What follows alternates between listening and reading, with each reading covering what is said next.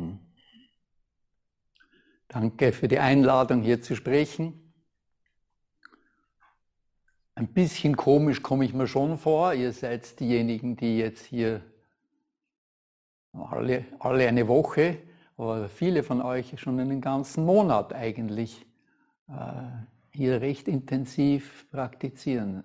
Zweimal war ich ja auch dabei beim Vortrag unserer Chusseau und von äh, Joen habe ich auch einen Vortrag gehört, Toshi.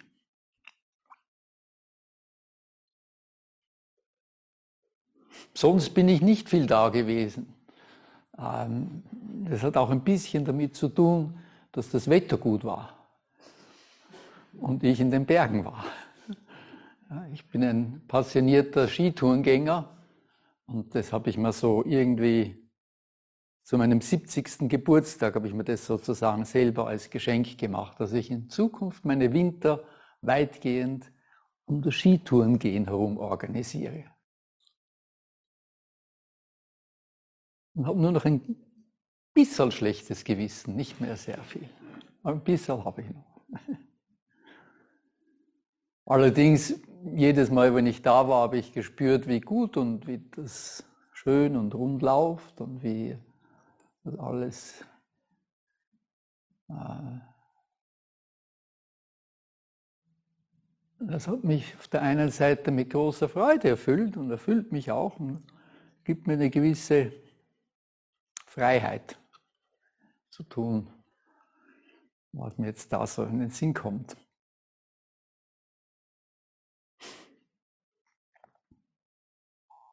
Und darum habe ich mir überlegt, ich erzähle euch vielleicht nicht so viel von der Zen-Praxis. Das wisst ihr inzwischen momentan mehr als ich. So vom Gefühl her. Sondern von meinen Skitouren die in gewissen Hinsicht, äh, wir haben ja das Thema dieser Praxisperiode war die Stille oder ist die Stille. Und das ist natürlich in so einer Skitour auch sehr präsent. Vor allem, wenn man alleine unterwegs ist. Ich bin vielleicht die Hälfte der Zeit bin ich unter, alleine unterwegs und die Hälfte mit ein, zwei Leuten. Meinem Bruder oder sonst jemandem.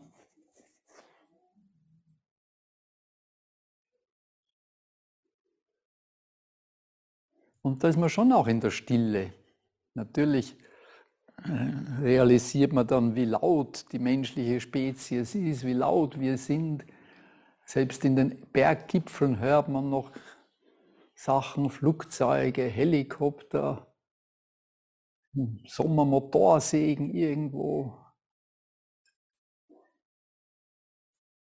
Im Meer ist es auch laut. Eine laute Spezies sind wir.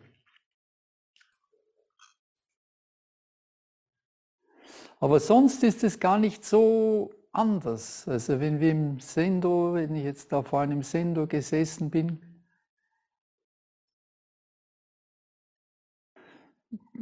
beides ist nicht, sagen wir, der normale Alltag, im Büro sitzen oder hinterm Computer oder in einem Zug sitzend oder im Geschäft einkaufen, halt die 10.000 Dinge, die wir tun. Das Sitzen im Sender ist ein bisschen was Spezielles für die meisten von uns. Und in den Bergen irgendeinem Steilhang raufzugehen, ist auch ein bisschen speziell. Auch nicht jeden Tag.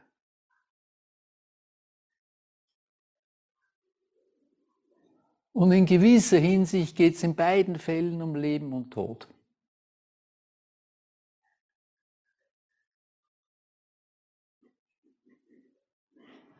Im Sendo ist es mehr eine existenzielle Frage der Ringen mit Leben und Tod. In den Bergen ist es zum Teil auch sehr praktisch oder sehr real.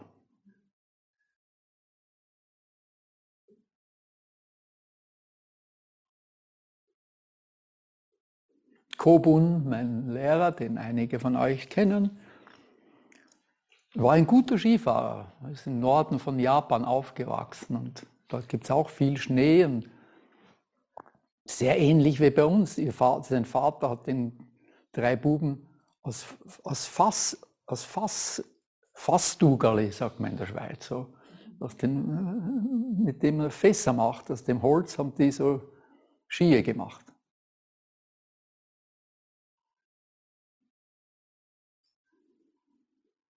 Das hat uns auch eine gewisse Balance gegeben. Er war ja genau zehn Jahre älter als ich. Und im Sender war er ja der Meister, das war keine Frage. Aber bei den Skitouren war es klar ich derjenige, der mehr Erfahrung hatte. Und äh, das hat sich auch ein bisschen gut ausbalanciert. Ich sehe noch bei einer, you want me to go down here?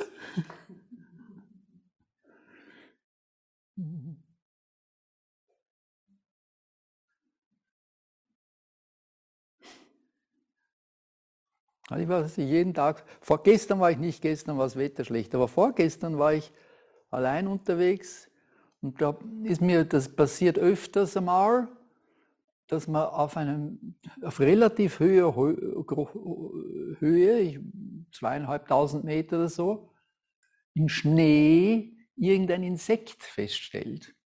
Keine Ahnung, wie die dorthin kommen. Das, oft ist es eine Spinne oder oft sogar ein Schmetterling. Gestern war es eine Fliege, vorgestern eine Fliege. Und die ist da ziemlich ungeschickt und, und unbeholfen und verloren in dem Schnee herumgekrabbelt.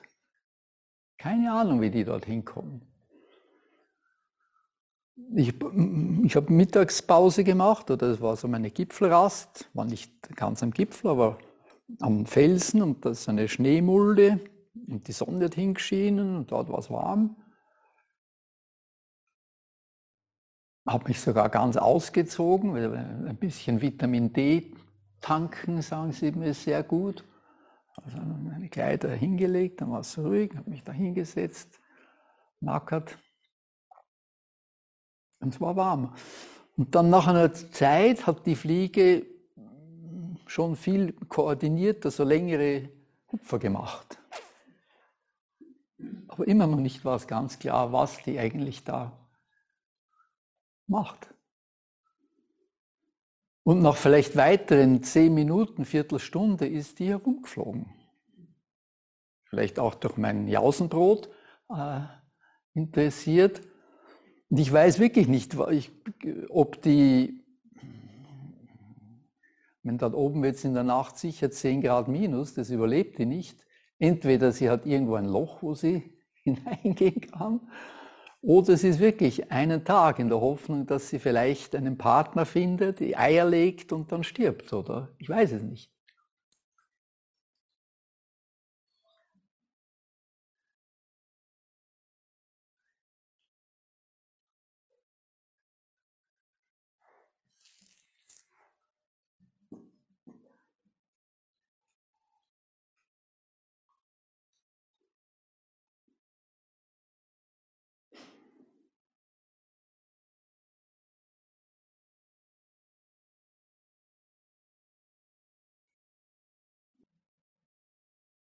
Und einmal mehr ist mir in den Sinn gekommen, habe es euch eh schon, die einige kennen es eh schon, einen meiner Sprüche, die ich halt so von mir gebe oder eben mir selber sage und das mir dort oben auch wieder passiert, äh, habe ich mir gedacht, ich weiß zwar nicht, was du tust zu der Fliege, aber das trifft auch für mich zu. Ich weiß auch nicht wirklich, was ich tue, aber wir tun es beide, beide an einem sehr dramatisch schönen Ort. Irgendwo da über, über, über dem Staub der Welt, irgendwie rarefied in einem, und ein bisschen ähnliches geht es uns ja hier.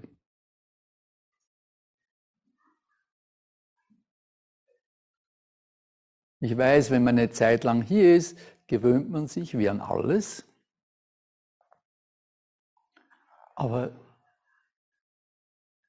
diese Welt ist eine unwahrscheinlich fantastische Welt, eine unwahrscheinlich einfach schöne Welt auch. Und so komplex, so viel, so inter miteinander verbunden, völlig geheimnisvoll, aber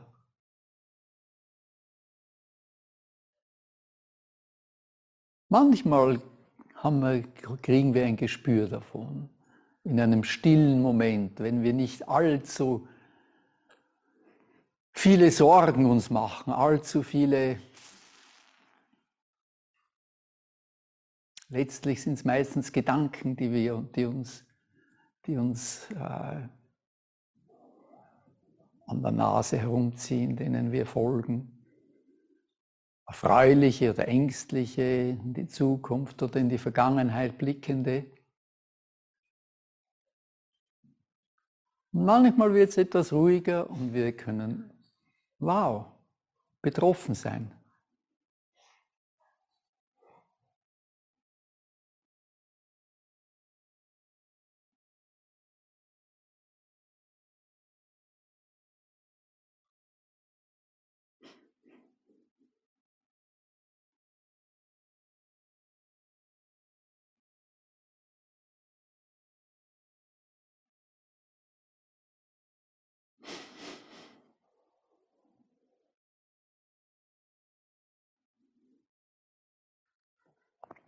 Fast etwas beschämt, äh, eine kleine Anekdote.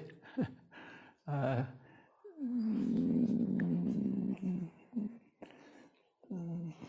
offensichtlich hängen wir ja an uns selber, an unserem, an dem Bild, das wir von uns haben oder an der Person, die wir äh, uns ständig erzählen, die meisten von uns wissen, dass es ein Konstrukt ist. Zumindest intellektuell haben wir das. das ist eine der ganz, einer der drei, drei Marks of Existence, wie man sagt, die drei Merkmale der Existenz. Die, das eine ist, dass es kein unabhängiges Selbst gibt. Dass es alles immer nur zusammengesetzt und veränderlich ist. Aber wir hängen an, diesem, an dieser Person. Also wenn wir, ich glaube inzwischen bin ich wirklich der Älteste da drinnen, glaube ich, schon so, glaube ich, bin ich älter. Okay. Komme auch schon ein bisschen so großväterlich vor. Also wenn, wenn großmütterlich eigentlich mehr. Ab und zu nennt mich jemand Roshi. Das ist so ein Ehrentitel in der Zen-Tradition. Heißt eigentlich wörtlich alter Mann. Ja, inzwischen.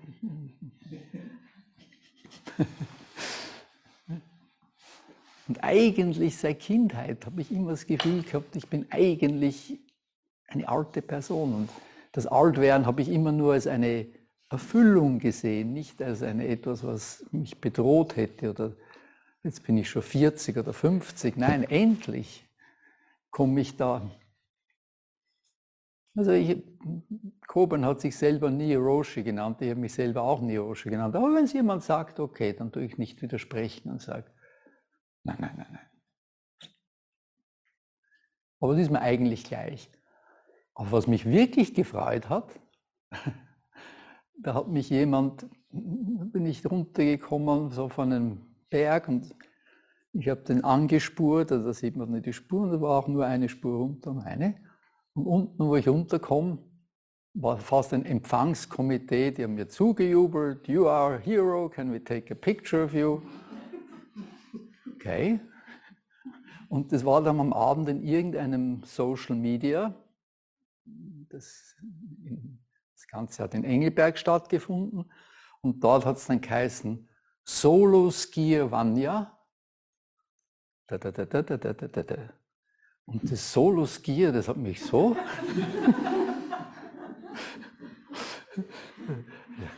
wow, okay, Solo Skier.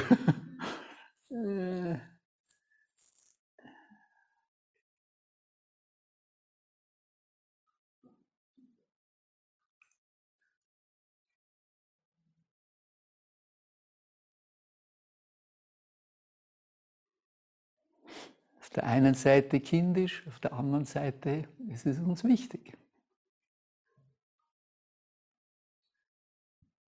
Und ich denke, wir brauchen auch irgendwo ein, ein Bild von uns. Das ist auch so ein, ein etwas, in das wir hineinwachsen können oder um das wir uns bemühen können. Etwas, ähm,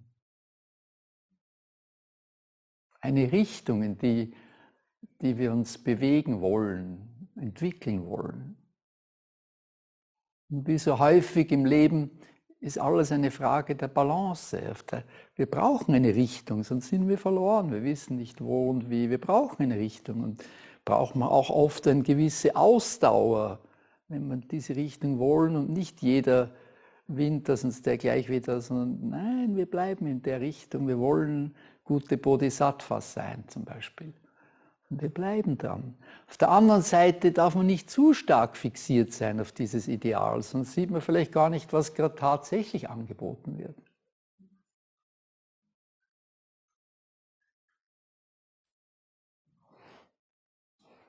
Wenn ich nur ein guter Bodhisattva sein will, sehe ich vielleicht gar nicht die Person, die was braucht. Direkt neben mir.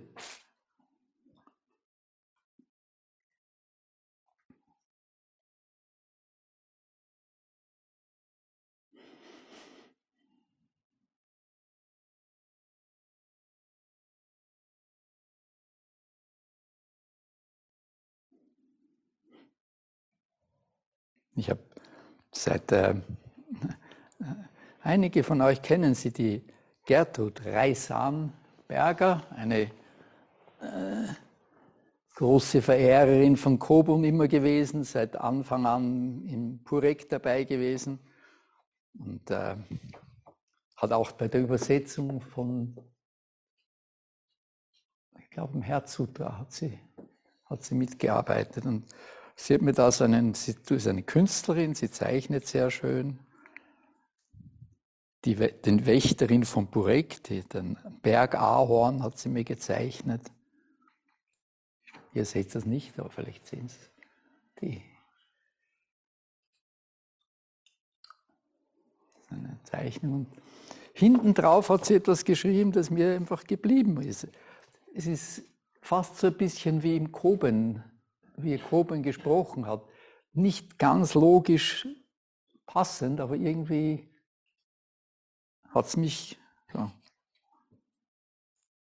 Also sie sagt, nur ganz kurz, keine Angst.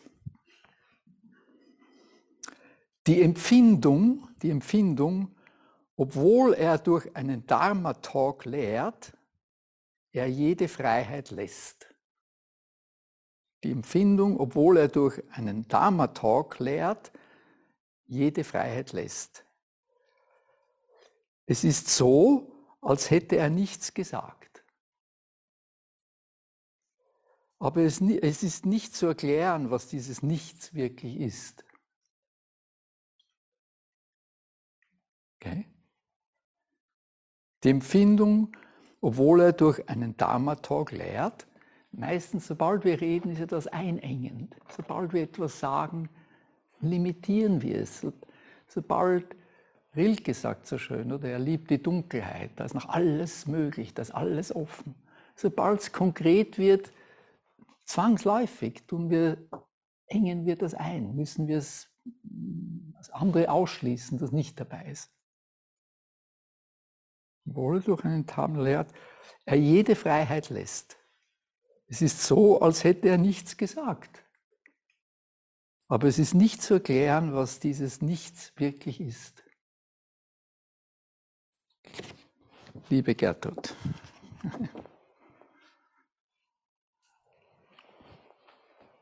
Hm.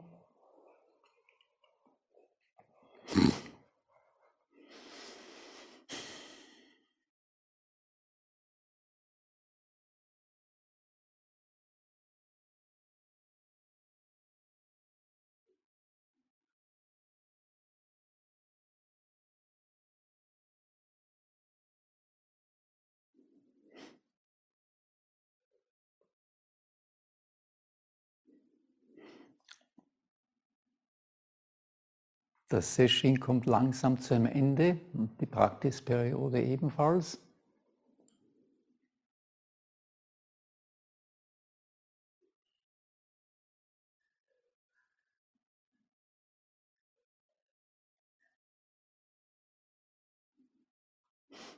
Früher haben wir noch im Zen Center die, die ähm,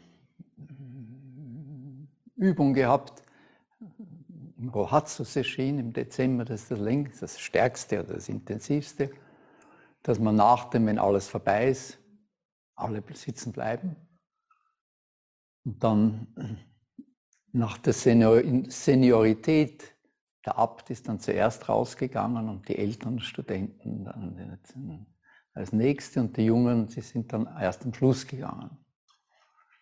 Und die allen tun natürlich schon die Knie weh und alle sind schon müde. Dann wird jetzt der Erste langsam aufstehen. Und dann hat Baker Roche was damals gesagt, This machine will never end.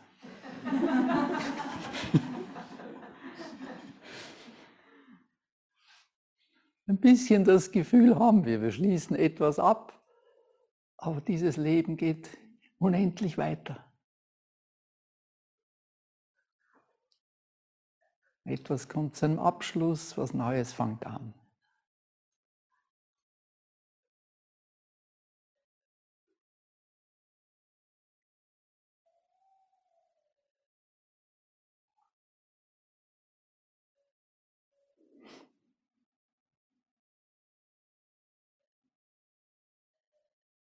Ich bin euch allen wirklich sehr dankbar, dass, diese, dass ihr diese Praxis trägt, dass ihr sie lebendig macht, dass ihr, sie, dass ihr Zuflucht darin nehmt, dass ihr sie Das erfüllt mich mit einer tiefen Freude, mit einer tiefen Dankbarkeit.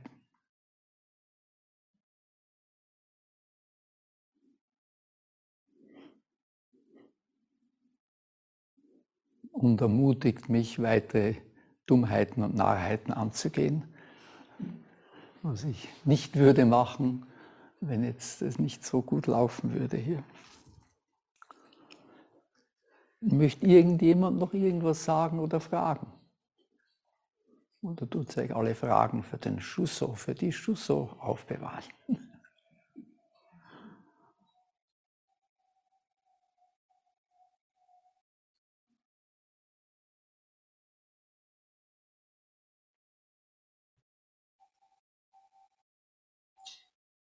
Das Thema dieser Praxisperiode ist Erwachen im Alltag.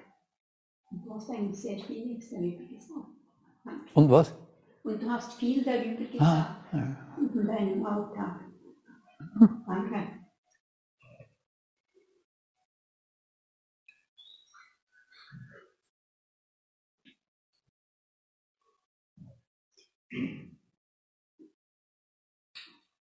Du hast schon mal das erwähnt mit dem schlechten Gewissen. Und ich habe damals gesagt,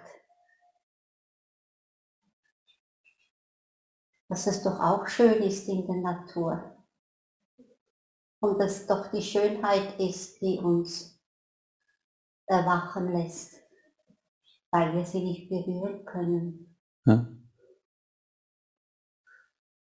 Und es ist schön zu hören, dass du ein bisschen ein weniger schlechtes Gewissen hast.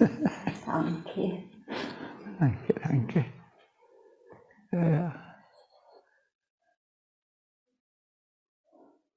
Ja, ja, als, als junger Mann habe ich immer das Erwachen, so was Dramatisches oder das Licht, es muss irgendwie was Spezielles sein, aber wenn man die Dunkelheit ein bisschen kennengelernt hat,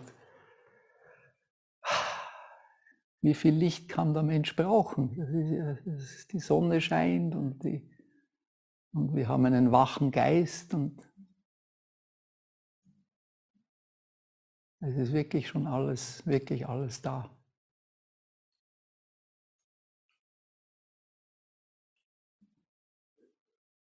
Und solange die Sonne jetzt noch scheint, würde ich vorschlagen, nützen wir das und tun noch eine Gehmeditation im Freien machen.